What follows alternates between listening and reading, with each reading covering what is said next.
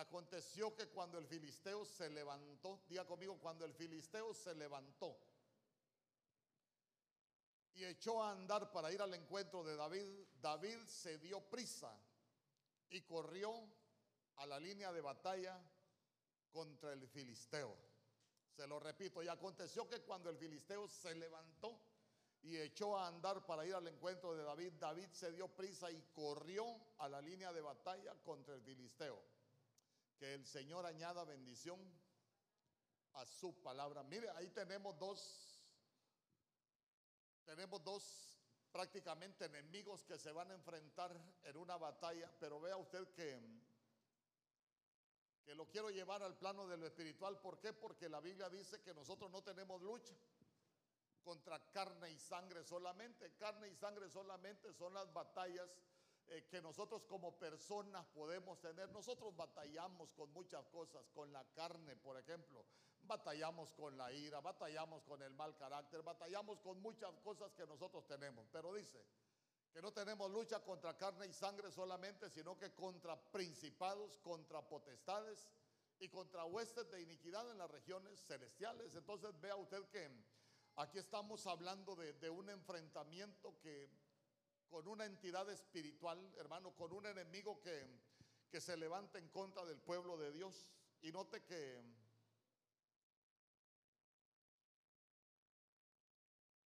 no sé si mientras predico me le cambian el tiempo, muy rápido se me cierra este asunto. Por favor, ay, perdone usted. Entonces, entonces vea usted que quiero ir, quiero ir enseñándole algunas cosas, que vayamos aprendiendo algunas cosas porque, ya conmigo, el filisteo se levantó. Pero ¿qué hizo David? ¿Qué hizo David? Quiero, quiero, mire, quiero, quiero enseñárselo despacio, quiero enseñárselo bien. Pero note usted que hay un enemigo que se había levantado en contra del pueblo de Dios, pero vea usted las actitudes. El enemigo se levantó. ¿Y qué hizo David? David no se levantó, David corrió. Vamos. A veces hay enemigos, hermano, que se levantan en contra nuestra y ni cuenta nos damos. Voy a decir una palabra muy folclórica, pero ay, perdone usted mi folclor. El enemigo nos empieza a sopapear y nosotros ni nos hemos dado cuenta. El enemigo nos empieza, hermano, a dar por donde él quiere, nos hace pedazos, nos destruye nos quita la alegría, nos quita, hermano, la familia, nos quita la economía, nos detienen. ¿Sabe qué? Nos hace pedazos y nosotros a veces ni cuenta nos hemos dado. Porque muchas veces el cristiano ni sabe contra qué pelea. Y sabe, y sabe, yo siempre he dicho, a veces, a veces uno, voy a, voy a, a ponerle algunos ejemplos, a veces uno pelea hasta de manera equivocada. No voy a hablar de su familia, voy a hablar de mi familia. Yo me recuerdo que mi hija, ahí usted la ve tan linda ella, tenía un problema. La mamá le hablaba, hermano, y yo no sé quién tiene hijos así acá, que la mamá le hablaba y como que no era con ella. Mira tal cosa aquella hasta le daba la espalda y mi esposa más se enojaba. Y como ya danzaba, mira, ya vas a ver, te vamos a llevar donde la pastora Ninosca. Y la llevamos donde la pastora Ninosca. Mire, pastora, tenemos un problema con esta niña. Está en danza, pero mire, esta niña es burra, pastora. No hace caso. Uno le está hablando y como que no es con ella. Uno le está hablando y, y le voltea la espalda. Uno, mire, mire. Y solo dijo, no dijo la pastora Ninoja, vamos a reprender y vamos a orar. ¿Sabe qué dijo la pastora Ninoja? ¿Quién de los dos era así? Y yo le dije, yo. Es problema tuyo, me dijo, no es problema de ella. Y con quién estábamos peleando nosotros? Con la hija. ¿Y de quién era el problema? Del padre. A veces hay cosas, hay enemigos que a nosotros nos heredaron, hermano. Y uno empieza a pelear. Y digo yo, a veces hasta estamos peleando con la persona equivocada, porque en realidad no estamos peleando contra el enemigo que se levantó, porque, porque los enemigos no son los hijos. Hermano, mire, mire, la mayoría de las actitudes los hijos nos las heredaron a nosotros. ¿Y sabe qué es lo más tremendo? A veces uno ya ni se acuerda. ¿Le ha pasado a usted? Que usted empieza a pelear con sus hijos, hermano, y cuando se le, así como las rocolas viejas, cuando le cae el 20, uno dice, pero si yo era igualito. Es más, yo siempre se lo he dicho, porque este, los filisteos eran un pueblo que los gigantes siempre pelearon contra el pueblo de Dios. Mire, uno debe de tener cuidado para revisar y darse cuenta contra qué enemigos pelea. ¿Sabe por qué? Porque a veces hay enemigos que nos los heredaron nuestros padres. Yo, he dicho, las familias siempre siguen patrones. Las familias siempre siguen patrones. Yo se lo he explicado los viernes de familia, para que no nos pase a nosotros. Yo le decía, eh, nosotros cuando lo aprendimos comenzamos a revisar nuestra familia. ¿Qué patrones hay en tu familia? Mis dos abuelas solas por cualquier motivo.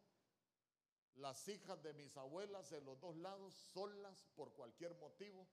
Las hijas de, de las madres solas por cualquier motivo. Tres generaciones de mujeres solas.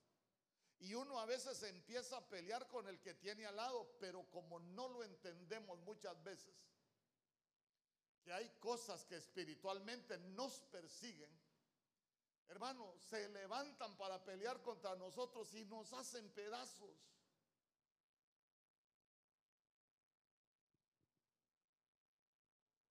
Pero vea usted que Lo más lamentable es que nosotros nos demos cuenta o que sea al revés la cosa. Que el enemigo llegue primero que nosotros a la línea de batalla, que nos empiece a destruir y que nosotros ni cuenta nos demos. Hoy con la ayuda del Señor yo quiero hablarle de los que se anticipan. Ahí estaba el gigante. Y cuando David lo vio que se levantó, ¿qué hizo David? Corrió, hermano. Ah, yo, yo tengo que llegar primero. Usted se recuerda que los viejitos tienen un dicho, el que pega primero pega dos veces. Porque ya después del primer golpe, hermano, a veces uno no se puede levantar. Pero hay tantas cosas que, yo quiero, quiero compartir con usted. ¿Sabe por qué? Porque si hay algo que muchas veces nosotros ignoramos, son, son las batallas espirituales. Porque a veces peleamos, peleamos con la carne, peleamos entre nosotros, pero muchas veces no estamos peleando contra el que verdaderamente nos, nos atacó. Entonces, entonces fíjese que cuando nosotros empezamos a, a, estudiar acerca de, acerca de los filisteos, dice que el pueblo de Israel estaba entre Soco y Aseca, diga Soco y Aseca. Aquí me va, me va a tener que creer, pero, pero pero cuando estamos entre soco y aseca, fíjese que esa palabra, esa palabra soco dice que es encerrar y aseca es arrancar. Entonces nosotros nos vamos dando cuenta de que el enemigo nos va colocando en una condición que uno no avanza. Por ejemplo, tenemos un problema y ahí estamos con aquel problema. Tenemos un año de estar con el mismo problema. Eh, tenemos un problema en el matrimonio, dos años de estar con el mismo problema, tres años de estar con el, con el mismo problema. ¿Y sabe cuál, es el, sabe cuál es el detalle? Es porque el, el gigante ya se levantó y el gigante nos tiene encerrados. Pero a nosotros ningún gigante nos va a tener encerrado porque Cristo nos hizo libre. ¿Cuántos dicen amén? Hoy, vamos a correr, día conmigo, hoy vamos a correr a la línea de combate. Hay, hay cosas, ¿por qué le digo yo de batalla espiritual? A ver, a ver. ¿Contra quién estaba, iba a pelear David ahí en, en Primera de Samuel capítulo 17? De Goliat. ¿Cuál era la estatura de Goliat? ¿Ah? Hermano, ¿quién no ha escuchado hablar de Goliat? Abra su Biblia ahí en el capítulo 17, pues estamos en ayuno.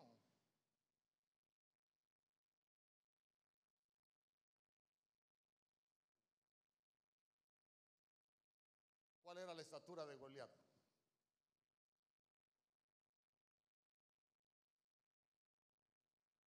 El que lo tenga me avisa. ¿Ah? Tres metros. En ese tiempo no existían los metros. Existían los codos. Eh, eh, por eso le digo yo, ese es el problema de las Biblias. No, la culpa no es suya. Ese es el problema de las Biblias explicativas, que muchas veces lo actualizan a lo que estamos viviendo hoy, pero, pero que no es lo que el Señor nos quiere enseñar. A ver, ¿cuál era la estatura de Goliat? Seis codos. Pero el palmo no es parte de la medida. Y un palmo, porque palmo lo que significa es de seis dedos. Diga conmigo, seis codos. Ahora cuente, usted sabe, usted como es especialista en la armadura de Dios, ¿cuántas piezas tiene la armadura de Dios? ¿Ah?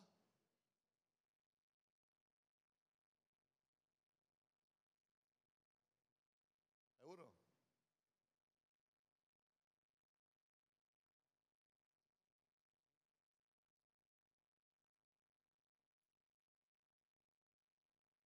Mejor contemos las de Goliat. Contemos las de Goliat. Vaya, ya, ya llegamos. Seis codos, su altura. Tenemos un seis. Eh, contemos las piezas de la armadura de Goliat. Goliat no tiene cinto de la verdad.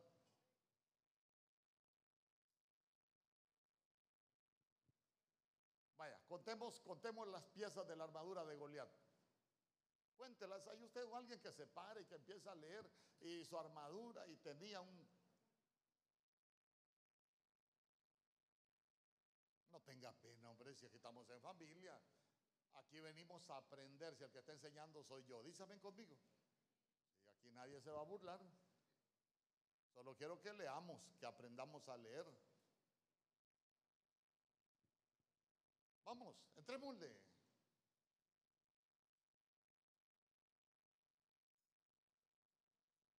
¿Ah? Vaya. Sobre sus piernas, no, no, traía, dice, salió el 5. Y traía un casco de bronce. Ya conmigo, casco de bronce. Pero guarde esos detalles. Casco de bronce. en su cabeza y llevaba una cota de malla. Dos. Y era el peso de la cota cinco mil ciclos de bronce. Oiga bien, llevaba una cota de malla y el peso de esa cota de malla era de cinco mil ciclos. ¿De qué?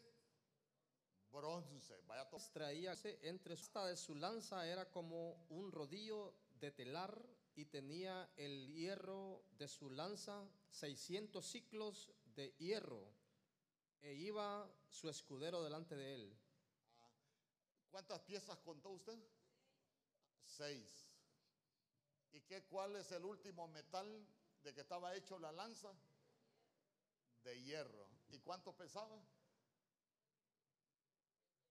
600 ciclos. O sea que en la altura tenemos un 6, en la armadura tenemos otro 6 y en el peso de la lanza de hierro tenemos otro 6.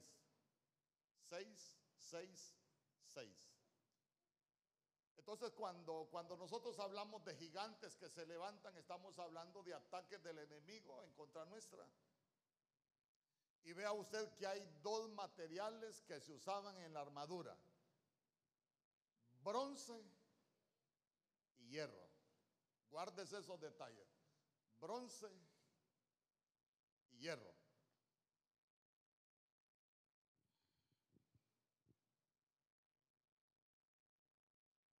¿Y qué tiene que ver que sean de bronce y hierro? Génesis capítulo 4, verso 22.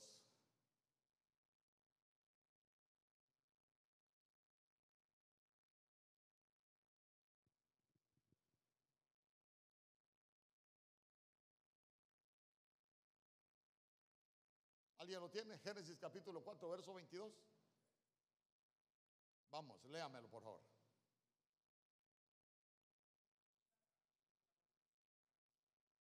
Silas también dio a luz a Tubalcaín. Tubalcaín lo que significa es Caín regresará. Oiga bien, Caín regresará. Ajá. Ah, entonces, ¿de, qué rama, de qué rama es los instrumentos de bronce y de hierro?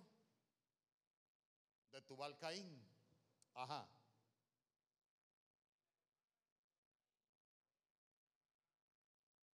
Entonces, mire, como la Biblia dice en, Isaías capítulo 46, 10, el Señor dice que Él muestra el fin desde el principio. Él está mostrando allá lo que iba a suceder en este tiempo. Entonces quiere decir que en este tiempo va a haber un ataque de, de, la genética de Tubal Caín, de la herencia de Tubal Caín.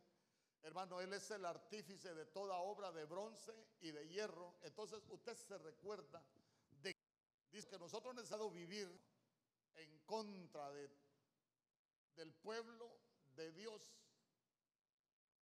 ¿Y sabe qué? Van a tirar a matar, porque se recuerda usted que Caín mató a su hermano, se levantó, lo llevó al campo, el campo es el mundo, hoy que, hoy que mire que, hablaba el Señor de necesario es que te despojes de toda costumbre de Egipto, de eso está hablando, que es necesario que nos despojemos de toda costumbre del campo, del mundo.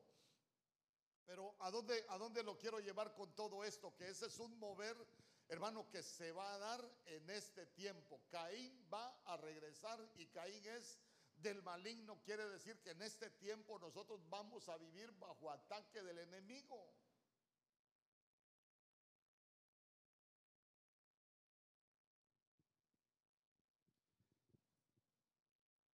En contra de todo lo que Dios nos ha dado. No se vaya a confundir porque le estoy hablando de, de Caín, de lo que es de bronce y de lo que es de hierro. ¿Sabe por qué? Porque en el tabernáculo, usted se recuerda que muchas de las piezas del tabernáculo eran de bronce.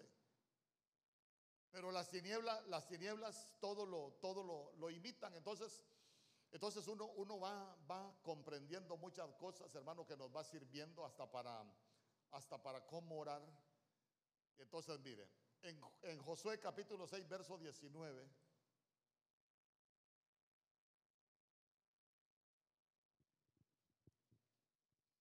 Antes de leerle ese verso, usted se va a dar cuenta que Caín regresará. Caín era del maligno. Usted se va a dar cuenta que por qué en este tiempo solo se está aprobando lo que es malo. Hoy en todo el mundo, ¿qué se está legalizando? El pecado. Se está legalizando el aborto, se está legalizando el incesto. Eh, hay algunos estados en, Canadá, creo que es que ya la, gente se puede casar con las mascotas y no solo casar, pueden tener relaciones, está aprobado, hermano. O sea, estamos viviendo unos tiempos de legalización del pecado horrible, o sea que lo que, lo que ya se está dando, el mover, mire usted, de la genética del maligno, los planes del maligno operando. Es más, usted se va a dar cuenta que en la genética de Caín es donde el hombre por primera vez aparece uno con dos mujeres. Hermano, si cuesta aguantar una, ¿cuánto más aguantar dos? Pensé que no había venido.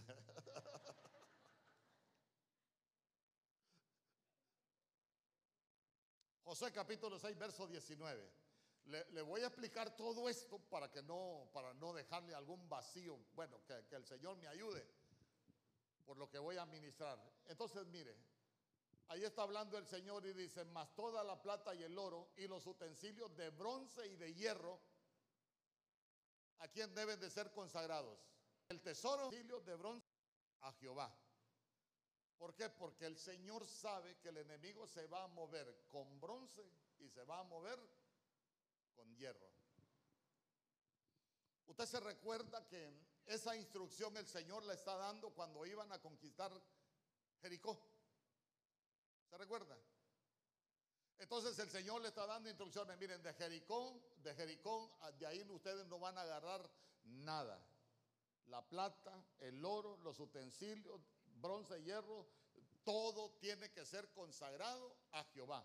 Y usted se recuerda que después el pueblo de Dios, después de que son derribadas las murallas de Jericó, tenían que ir a pelear contra Jai. Y Jai lo que significa son ruinas,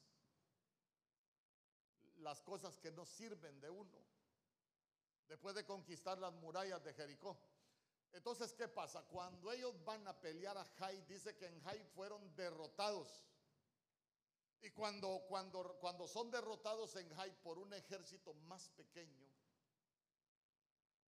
Josué lo primero que hace, ellos vienen a Betel y lo que hace Josué es que dice que se postra y empieza a decirle al Señor, ¿por qué nos hiciste cruzar el Jordán? ¿Por qué nos hiciste llegar hasta acá? Y empieza como a reclamarle al Señor y el Señor le dijo, ¿y qué haces ahí postrado, Josué?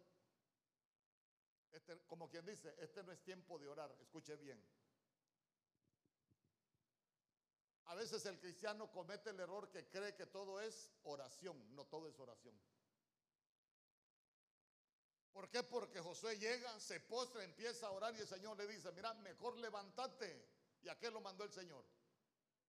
Andar, revisé el campamento. Esta no es hora de estar orando, este es tiempo de revisar el campamento, eh, porque había pecado. Y el que tenía cosas escondidas que había traído de, Jericó era un hombre que se llamaba Acam. le descubren las cosas que tenía escondida. Y usted se recuerda a dónde lo llevaron. ¿A dónde lo llevaron? Al valle de Acor. ¿Y sabe cuál es el problema? Al valle de Acor. Oiga bien, Acor lo que significa es problema. Acor lo que significa es dificultad. Acor lo que significa es aflicción. Acor lo que significa es turbación. Él agarró cosas que no debió, hermano, agarró bronce, hierro, agarró un manto babilónico, agarró oro, agarró plata, la escondió en su casa y, el Señor sabe, vaya, llevarlo, decirle a Acán eh, que saque las cosas escondidas. Y sabe que es lo más tremendo. Acán dijo, he pecado. ¿Qué debió haber dicho Acán? Señor, perdóname Señor, me arrepiento. Yo tengo cosas escondidas en mi casa que sé que no son de bendición. Hermano, porque lo que a veces a nosotros nos hace vivir con problemas, porque a Acor no solo llevaron a Acán, llevaron a sus niños, dice, a, a sus niñas, a su mujer, llevaron hasta, hasta las mascotas, hasta los animales los llevaron al valle de Acor. Quiere decir que todo fue destruido. ¿Se imagina usted a los hijos, papá, ¿y para dónde me llevan? Hijo, ahí te van a pedrear en Acor porque yo cometí un error y no me he arrepentido. Hijo, ahí en Acor, mira, te, voy, a, te voy a alegrar para que no te aflijas porque te van a pedrear. No, no, no te preocupes, no solo te van a pedrear, te van a quemar también en Acor. Hermano, nosotros tenemos que aprender a revisar el campamento para no tener guardado en nuestras casas nada de bronce y nada de hierro. Amén. Porque no vamos, no, la casa no se va a llenar de gozo, la casa no se va a llenar de alegría. La casa se llenó de turbación, la casa se llenó de problemas, la casa se llenó de aflicción, la casa se llenó de dificultades. Entonces, entonces mire, Mire qué tremendo, porque aprendamos qué, qué, representa el, el bronce.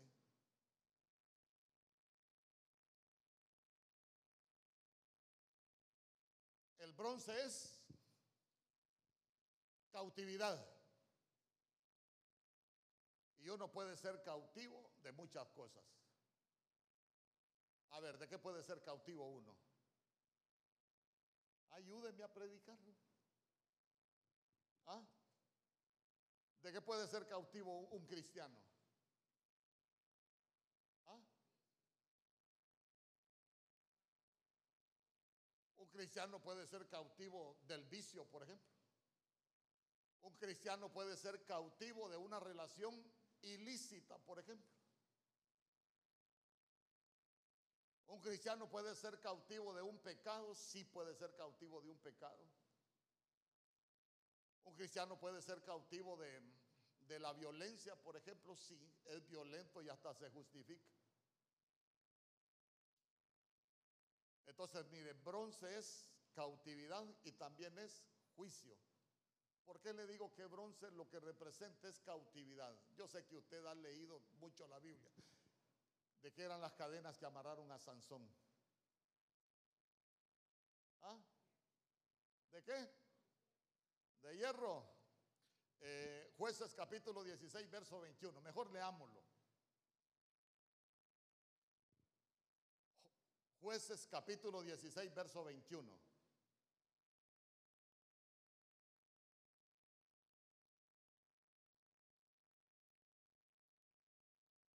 Ahí está. Mas los filisteos le echaron mano y le sacaron los ojos y lo llevaron a Gaza y le ataron con cadenas. Póngame, ah, es que, mire, ese es el problema de, ese es el problema de las Biblias.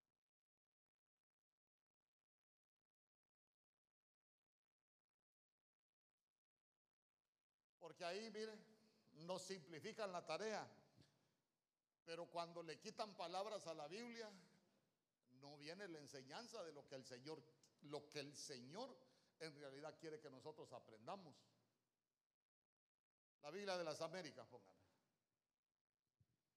O alguien que tenga alguna versión que diga cadenas de bronce, porque en el original sí dice que fue atado con cadenas.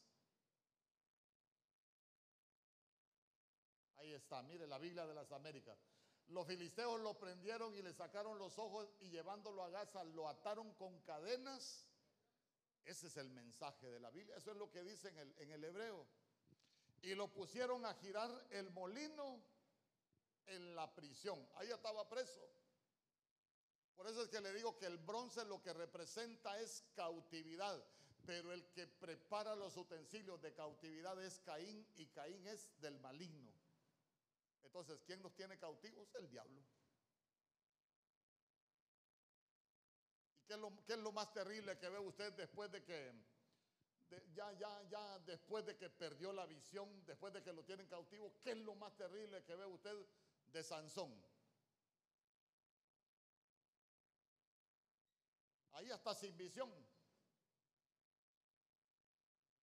Ya conmigo, lo pusieron a girar en un molino. Imagínese usted un cristiano. Estamos, hermano. Ahí está. Vamos para Canaán.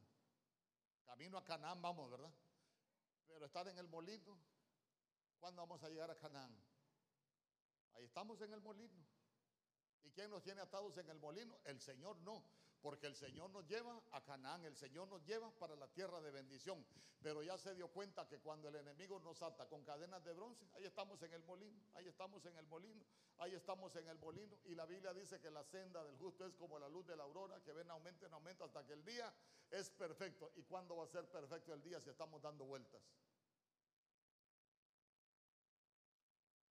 Ahora le quiero preguntar, ¿Cuántas vueltas lleva ya con ese problema que no quiere resolver?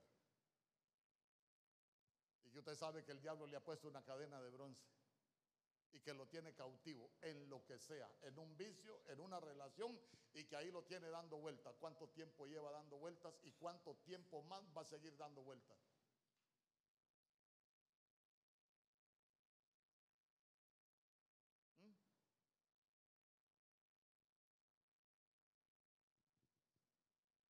Por eso yo le digo, camino al cielo yo voy. ¿No será que va camino al molino? o ya lo tienen ahí encadenado en el molino. La armadura de, del gigante tenía bronce y hierro. ¿Y quién fabrica los utensilios de bronce y hierro? Caín. Y Caín es del maligno. O sea que quien lo fabrica es el diablo, que el Señor lo reprenda. ¿Y el hierro qué significa? ¿O qué nos enseña el hierro? El hierro es violencia. Usted se recuerda que la Biblia dice, el que a hierro mata, a hierro muere. Entonces el hierro es violencia. El hierro es maldición.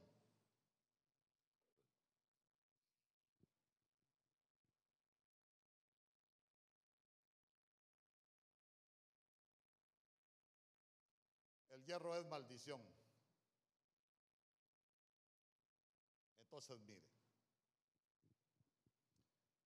como ya le enseñé de los tres seises, ya le enseñé del bronce, ya le enseñé del hierro. Ahora le voy a enseñar con la ayuda del Señor cómo operan los gigantes. ¿Cómo Israel, ¿qué les gritaba Goliat?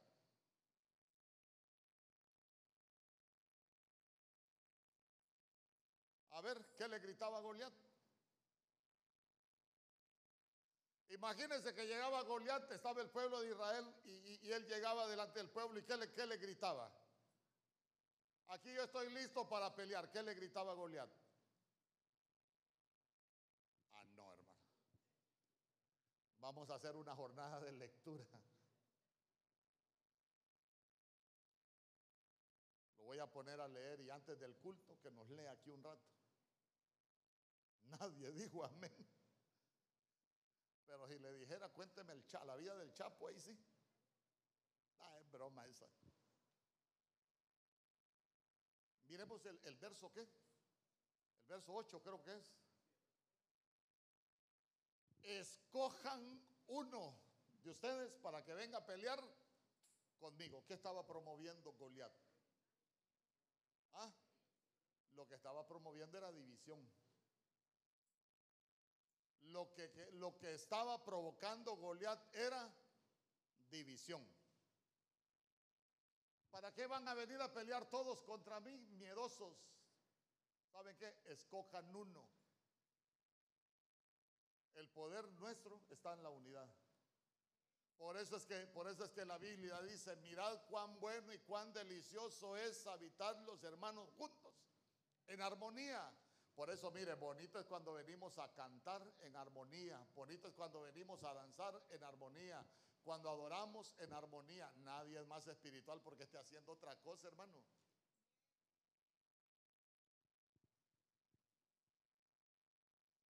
Es que, es que algunos se quedaron con la idea de aquel corito, unos cantaban, otros oraban, pero todos alababan al Señor. No, hombre, cuando hacemos es una sola cosa. El Espíritu Santo descendió cuando estaban todos unánimes, no estaban unos orando y otros cantando. Amén. Es en unidad. Entonces, entonces mire usted, ¿qué quería romper? ¿Qué quería romper Goliat? O, veámoslo en nosotros. ¿Qué va a procurar el enemigo en nuestras familias?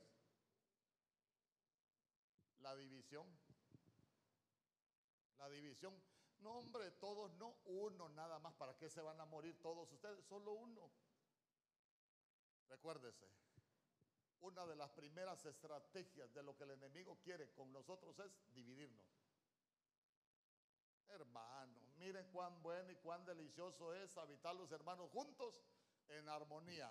Y si usted se lee el verso 4, la Biblia dice, porque ahí es donde envía Dios que la bendición. Y cuando nos dividen, no hay bendición.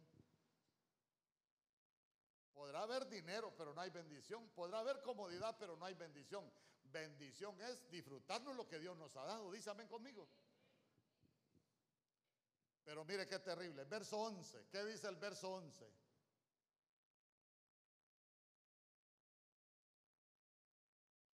Cada vez que, que Goliat se levantaba, vez que el gigante hablaba, mire lo que dice. Siempre que el filisteo hablaba, se turbaron y tuvieron gran miedo. Entonces, entonces, ¿con qué trabaja el enemigo? Con la turbación y el miedo. Cuando uno se turba, cuando uno cree que no va a salir de los problemas, Cuando uno está turbado, cuando uno no ve solución, cuando uno está turbado, cuando uno dice hasta aquí llegué, aquí ya no hay nada más que hacer. Eso es turbación. Y también trabaja con el miedo. Y le repito, el miedo no es de Dios. El miedo es la primera administración negativa del alma y es de parte del diablo que el Señor lo reprenda. ¿Por qué? Porque la primera vez que se experimentó miedo fue cuando el hombre y la mujer tuvieron comunión con la serpiente en el huerto. Por eso es que el miedo no es de Dios. Y por eso es que el miedo nos causa tantos problemas. ¿Por qué? Porque es una estrategia del enemigo para destruirnos.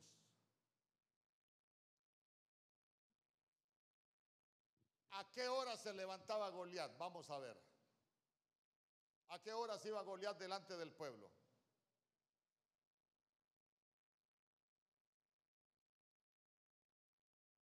Verso 17. 17, 17. Entonces vaya, vaya, vaya, vaya tomando nota. Las estrategias del enemigo es dividirnos. También es provocar turbación y miedo. Y mire, verso 17. Y dijo Isaías a David, tu hijo, toma ahora. No es el 17. 16. Póngame el 16 pues. Ajá. Y venía pues aquel filisteo por la mañana y por la tarde. Y así lo hizo durante 40 días. 40 el número de prueba. Viene la prueba. Pero ya se dio cuenta que, que, no es una prueba que viene de parte de Dios, es un ataque del enemigo. Dios nos prueba, sí, Dios nos prueba, pero el enemigo, miren, miren qué terrible también. Y dice que venía por la mañana y por la tarde. A ver, ¿qué se hacía en la mañana delante del Señor? En la mañana se presentaban ofrendas. Y en la tarde se oraba. Entonces, entonces, ¿qué ataca? ¿Qué ataca el gigante también en nosotros? ¿Ah? ¿Perdón? Sí, pero la ofrenda y la oración, pero, pero ¿qué es eso? ¿Qué es eso? la comunión. Si hay algo que el enemigo trata de interrumpir en nosotros cuando nos ataca es la comunión. Yo le pregunto, ¿será que se ora igual cuando estamos divididos que cuando estamos juntos? ¿Será que oramos, será que oramos igual cuando tenemos miedo a cuando llegamos con gozo delante del Señor? ¿Será que oramos igual cuando estamos bien que cuando estamos mal? No. ¿A cuántos se les han quitado las ganas de orar cuando tienen problemas? Hermano, tal vez a usted no, porque usted es ultra mega recontra espiritual, pero los carnales, los ciudadanos comunes de la tierra, hermano, cuando tenemos un problema y, uno hasta se pone a pensar, ¿y para qué voy a orar? La gente cuando tiene un el Señor. Alguien se enferma, hermano, no los vuelve a ver usted en la casa del Señor. Y digo yo,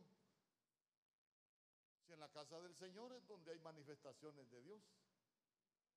En la casa del Señor es donde Dios visita, donde Dios hace muchas cosas, donde el Espíritu de Dios se mueve. Pero, pero, pero vea usted que uno debe de entender Hermano, que, que, por eso es que David dijo, porque es mejor un día en tus atrios que mil fuera de ellos. Él lloraba, él estaba sufriendo, él tenía miedo de lo que se había levantado, pero él decía, es mejor allí en la casa del Señor. ¿Sabe qué? ¿Sabe qué era lo que no quería perder David con el Señor? La comunión. ¿Y sabe cuál es el problema? Que a veces hasta en la misma familia hay amigos de, Goliat. ¿Y para qué vas a ir a la iglesia, hipócrita? ¿Qué vas a hacer a la iglesia? ¿Qué vas a hacer tanto a la iglesia? Mira cómo te comportas aquí en la casa y, qué vas a ir a hacer allá. Está bien, Goliat, dígale, pero yo voy a ver qué hace el Señor conmigo. ¿Por qué? Porque el enemigo siempre va a querer quitarnos la comunión. ¿Sabe qué es lo más terrible? El enemigo muchas veces va a traer sentimientos a nosotros que no somos ni hijos. ¿Se recuerda el pródigo? No, yo no soy digno ni de ser llamado su hijo. Pero ese es un trabajo del enemigo para quitarnos la comunión con el Señor. Ven conmigo. Hermanos, y aquí venimos lo que necesitamos.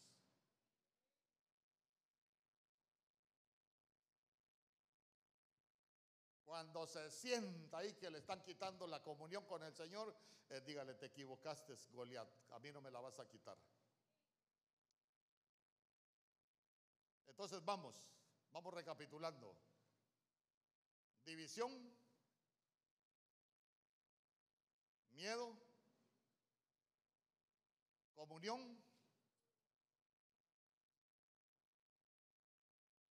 y también uno debe de cuidarse mucho de los argumentos, los argumentos.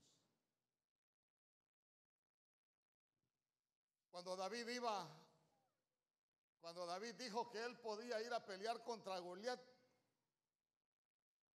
él ya se había dado cuenta que ahí había un gigante. Nosotros necesitamos darnos cuenta con qué gigante estamos batallando. Y se recuerda que lo primero que le dijeron a David, vos no puedes ir a pelear contra el gigante. Ya conmigo, yo puedo pelear contra cualquier gigante, porque todo lo puedo en Cristo que me fortalece. No hay gigante, no hay gigante, no hay ningún gigante al cual nosotros no podamos hacer frente. Amén conmigo. ¿Por qué? Porque más grande es el que está con nosotros. Día conmigo, más grande es el que está conmigo. Hermano, es que a veces hay gigantes que la gente cree que no puede luchar con ellos. Se recuerda que le dijeron a David, tú eres un muchacho, mire, argumentos. Y muchas veces uno puede llegar a sentir que no puede. Uno puede llegar a sentir que el gigante es más fuerte que nosotros. ¿Y sabe qué? A puros argumentos mentales nos vencen los gigantes muchas veces.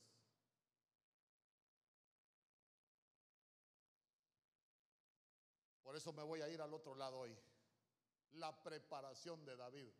¿Sabe que David lo que hizo fue? Ignoró los argumentos del enemigo.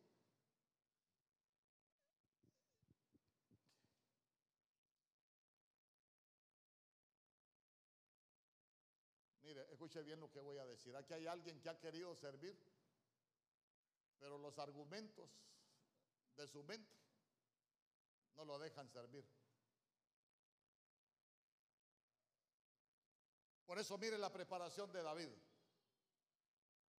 Ah, bueno, ¿querés ir a pelear contra el gigante? Le dijo Saúl, te voy a poner mi armadura.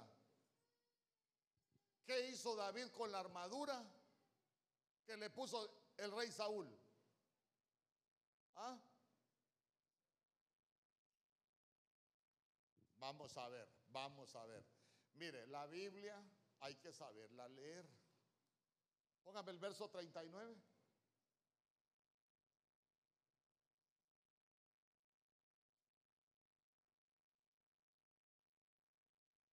Dice, se ciñó David su espada sobre sus vestidos y probó a andar porque nunca había hecho la prueba. Y dijo David a Saúl, yo no puedo andar con esto porque nunca lo practiqué. ¿Y qué dice? ¿Se las quitó o las echó de sí? Yo le pregunto, ¿es lo mismo quitarse algo que echarlo de sí? Le pregunto.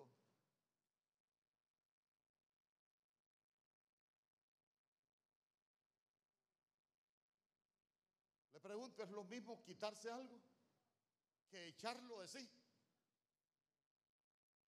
Pero mire qué interesante. Pero mire qué interesante, ¿por qué? Porque estamos hablando que lo que David, que lo que David estaba recibiendo era como lo que cubría a Saúl. Y David dijo, yo ¿De qué era el casco? Pues vaya de que era el casco de la armadura de Saúl. Búsquenlo ahí, búsquenlo. ¿Ah? ¿En qué verso está?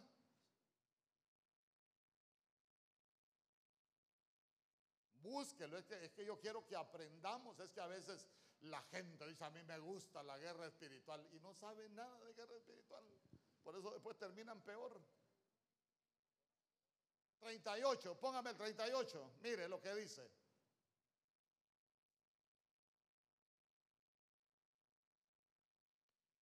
Saúl vistió a David con sus ropas, su cobertura. Y puso sobre su cabeza un casco de qué? De bronce, hermano. ¿Para qué se pone uno el casco de bronce? Para proteger los pensamientos. Pero ¿cómo se los cubría Saúl? Con casco de bronce. Por eso es que Saúl nunca se pudo enfrentar al gigante por la administración de sus pensamientos. Entonces, cuando se la pone a David, esto lo voy a echar de mí, porque con los pensamientos de Saúl yo voy a terminar igual que él, aquí detenido. Amén. Él dijo, no hombre, con esto yo no camino. Mire hermano, sacúdase todo casco de bronce. Todo, porque eso es lo que ministra, son los pensamientos. Mire, los pensamientos a uno a veces lo traicionan. A veces, a veces, como me gustaría decirle tantas cosas que... pero otro día se los digo mejor. Si hay algo, hermano, si hay algo que se puede convertir en el taller en el cual trabaja el Señor, son los pensamientos. Pero ¿sabe qué? También los puede trabajar el enemigo. Porque la Biblia dice, así como piensa el hombre, así es el tal. Porque la Biblia dice que es necesario que cambie nuestra manera de pensar para que así mismo cambie nuestra manera de vivir. Tenemos que cambiar nuestros pensamientos. Entonces, mire usted, David dijo, yo con este casco de bronce con los pensamientos de Saúl, ay, le voy a tener miedo al gigante. No, yo con esto no puedo ir a la batalla. Y se la quitó. Bueno, no se la quitó. ¿Cómo dice la Biblia? La, la echó de sí. Porque era su cobertura. Bueno, se despoja de la armadura de Saúl y ¿qué fue lo primero que tomó David? ¿Ah? Cuando él dijo, yo equipo para David. Lo primero, la vara, diga conmigo la vara. Lo primero que tomó fue el callado. Y sabe que esa palabra vara, vara es maquel. Y maquel es retoñar. Diga conmigo, yo voy a retoñar. A veces los problemas lo secan a uno. Pelear con los gigantes lo van secando. Pero hoy vamos a tomar la vara para retoñar. Porque si vamos a retoñar, estamos próximos a dar fruto. ¿Cuántos dicen amén? Entonces, miren, lo primero que él toma, la vara. Yo no me voy a secar. Es que espiritualmente la vara significa muchas cosas. Hay varios tipos de vara. No vaya a pensar usted que cuando hablas de vara con la que abrieron el mar rojo es la misma. No, aquella es otra vara. Pero esa vara, primero germinar y después retoñar para que salgan brotes en nosotros. Después de la vara, mire, ¿habrá alguien aquí que necesite que retoñe algo en su vida? Puede haber alguien que diga, pastor, yo necesito que retoñen mis sueños porque se me están muriendo. Yo necesito que retoñen mis planes porque se me están muriendo. Yo necesito que vuelva a retoñar mi vida porque siento que se me está secando. Después, ¿qué hizo? Después de que tomó la vara.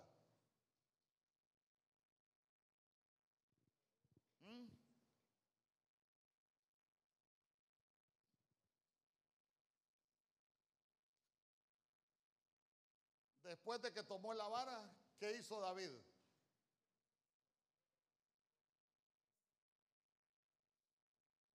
Primero se metió al arroyo. ¿Y qué ¿Qué representa el arroyo? Fluir de Dios. Y después recogió cinco piedras.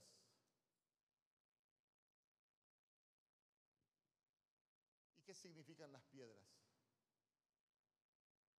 Le voy a poner un ejemplo, no tan espiritual, pero usted se recuerda que tal vez alguien estaba molestando, usted que pasó por el colegio, alguien estaba molestando y de pronto alguien le decía una cosa así bien pesada y le decían, ¡jue, qué pedrada!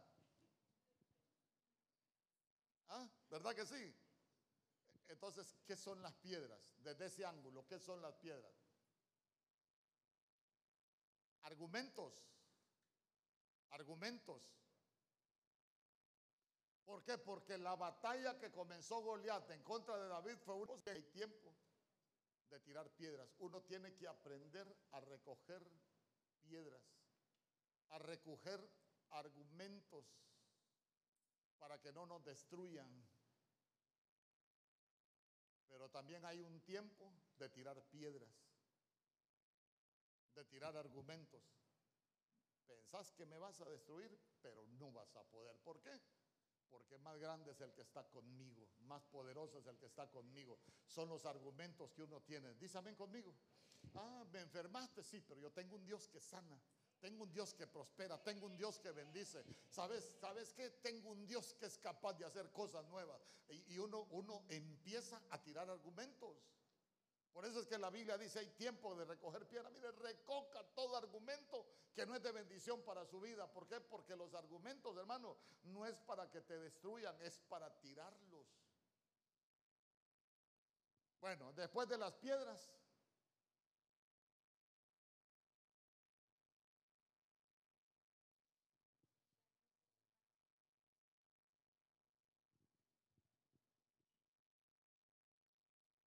las puso en el saco y después tomó la onda.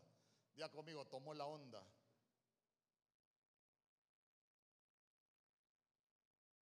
Ya conmigo, hay que llenar el saco de argumentos.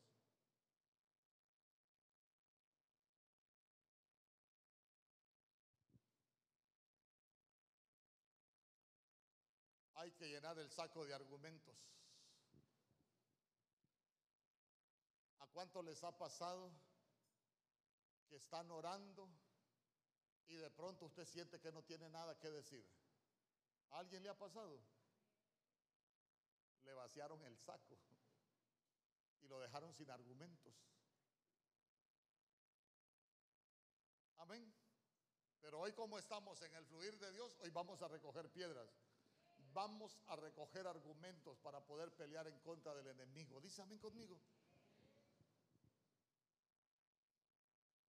Entonces vamos. Vio a David eh, los gigantes que se levantan en contra nuestra cuando nos ven a punto de estar derrotados, ¿cómo nos ven? Este ya está listo. Con este ya no hay nada que hacer.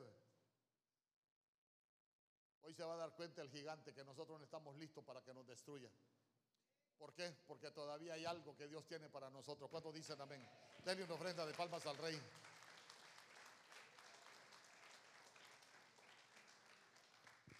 ¿Y sabe qué es lo más tremendo?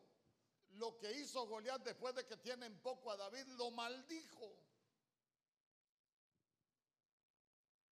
Y después de que lo maldijo, le dijo, ¿acaso soy yo perro?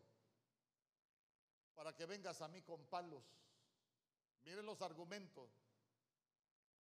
Y después le dijo, ven a mí y sabes qué, le voy a dar tu carne a las aves del cielo y a las bestias del campo.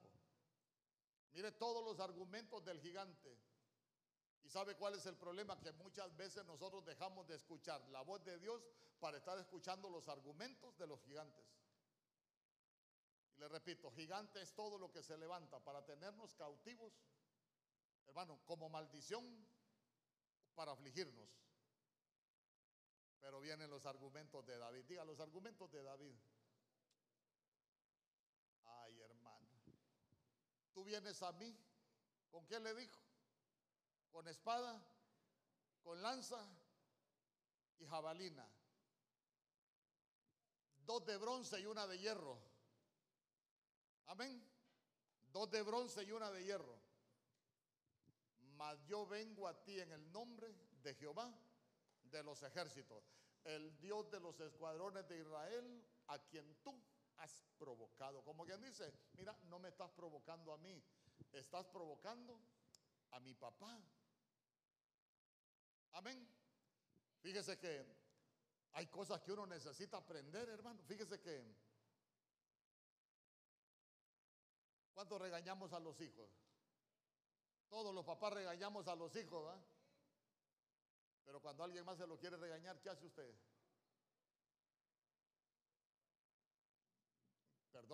Yo puedo regañar a mis hijos. Usted no, porque no es su papá. Y si es mamá, ¿qué dice usted? A mí me dolió parirlo a tanto. Así dije la doñita. Entonces lo mismo pasa con el Señor. Lo mismo pasa con el Señor. Se lo voy a, se lo voy a enseñar. ¿Se recuerda usted a Acab, por ejemplo? El esposo de Jezabel, Acab era un hombre malo, corrupto. Y sabe que cuando usted lee la vida de Acab, dice que él hizo todo lo necesario para enojar al Señor, para provocarlo a ira.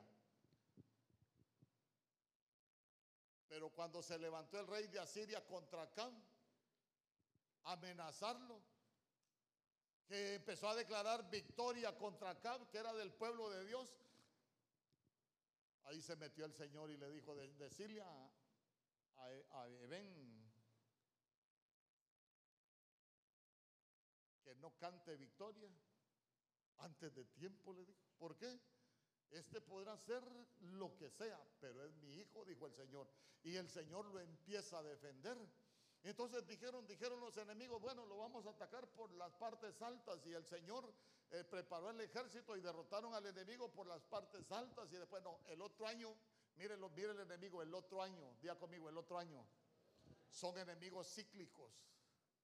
El otro año lo vamos a atacar por las partes bajas, por los valles. No, hombre, vaya, díganle a que, que díganle que le diga al rey de Asiria que yo soy el rey de los montes, pero que también soy el rey de los valles y que no hay otro como yo. Entonces, entonces mire usted, Hermano, uno tiene que aprender argumentos. Yo no sé cómo has venido hoy. Tal vez los argumentos del enemigo te tienen en la lona.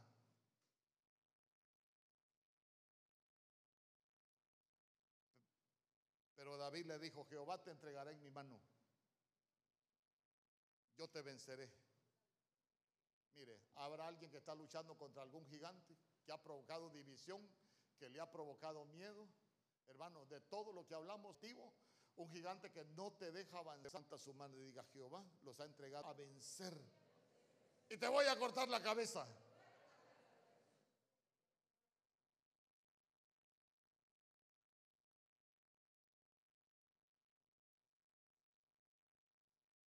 Entonces vamos a la batalla hoy. Yo creo que se ponga de pie.